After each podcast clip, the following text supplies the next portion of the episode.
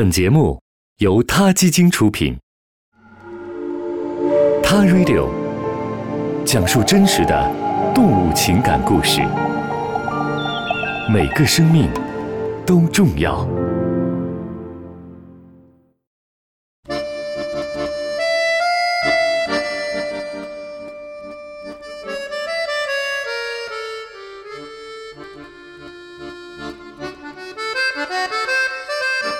每天的傍晚和清晨的时候呢，在莫斯科的地铁里，上下班的人流匆匆忙忙的，在这些人当中夹杂着这样一些身影，他们从容而安静，不慌不忙的随着人流一起登上火车。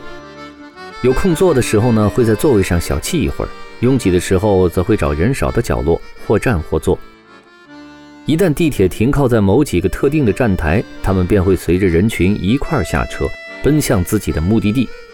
日复一日，年复一年，这些特殊的上班族每天早晨风雨无阻地搭乘地铁去往城市繁华的地方拼搏谋生，晚上再坐车回到自己居住的地方。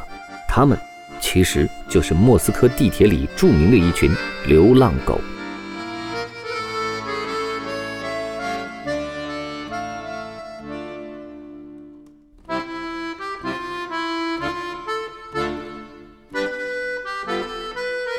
据说啊，在这个莫斯科街头啊，生活着三万五千只流浪狗，这是一个很大的数量。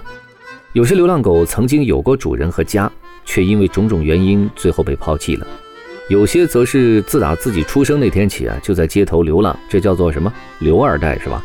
他们显然没有选择自己命运的权利。不管有着什么样的过去吧，每一只流浪狗都得为了生存而拼命努力。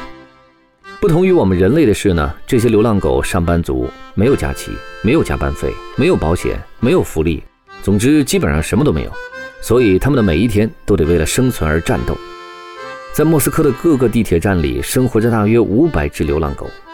在莫斯科，地铁站是唯一允许狗进入的公共交通设施，所以地铁站就成了这些流浪狗狗们躲避严寒酷暑的一个庇护所，也给他们提供了更多的觅食机会。生活在地铁里的流浪狗绝对有着超高的智慧。为什么这么说啊？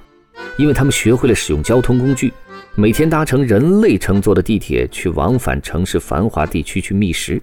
虽然这些特殊的乘客听不懂报站员的语音，也看不懂什么站台上的文字，但是他们却可以通过记住报站员播报站名的发音方式、站台上的声音和气味，甚至是乘车的时长，从而准确地到达自己的觅食领地。不光能自如地往返于各个站台，这些聪明的地铁狗还会挑选车头和车尾的车厢，以避开拥挤的人群。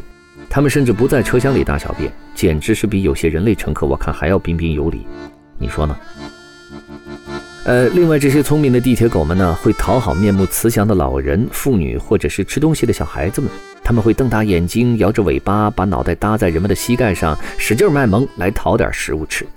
如果有人每周在固定时间和固定地点喂他们的话呢，他们就会记住这位好心人，非常准时的出现，每周如此，坚持不迟到、不早退，出勤率满分儿。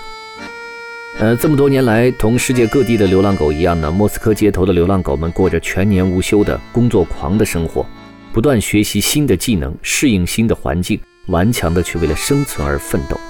他们中的大部分最后都悄无声息的死了。只有少部分的流浪狗幸运的能够重新的进入人类家庭，找到自己的最终归宿。在去年，莫斯科政府斥资三千万美元建立了十五个动物避难所，但是仍然远远不够收容莫斯科的这些流浪狗。有些部门甚至面临再次扑杀流浪狗的压力。莫斯科五十六岁的狼科动物专家说：“大规模扑杀不是解决问题的办法，因为还会有新的流浪狗从别的城市源源不断的涌进莫斯科。”一个城市有流浪狗这个事儿到底好不好？有些人会觉得丧家之犬生活的很悲惨，还有些人担心流浪狗会传染一些传染性的疾病。总之呢，大家都觉得应该想办法减少流浪动物的数量。可是似乎人们还没有找到很好的办法，或者说有了办法却做的还不够那么好。不管怎样，无论人们做些什么，我们居住的这个城市里面，流浪狗还会存在很长一段时间。像莫斯科城的人们那样，容留他们善待一下他们。他们也许会给我们所居住的城市生活带来些许温暖呢那不是也很好吗？好了今天我们先聊到这儿下次节目再见。他 radio 中国大陆第一家动物保护公益电台。在这里我们讲述动物的喜怒哀乐尊重生命善待动物。他的世界，因你而不同。